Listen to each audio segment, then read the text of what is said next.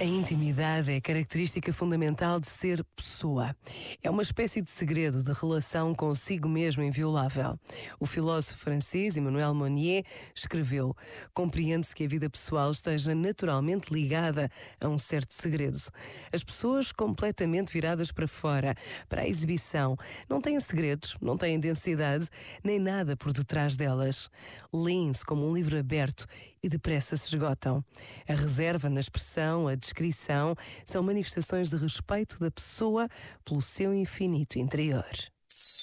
Este momento está disponível em podcast no site e na app da RGF.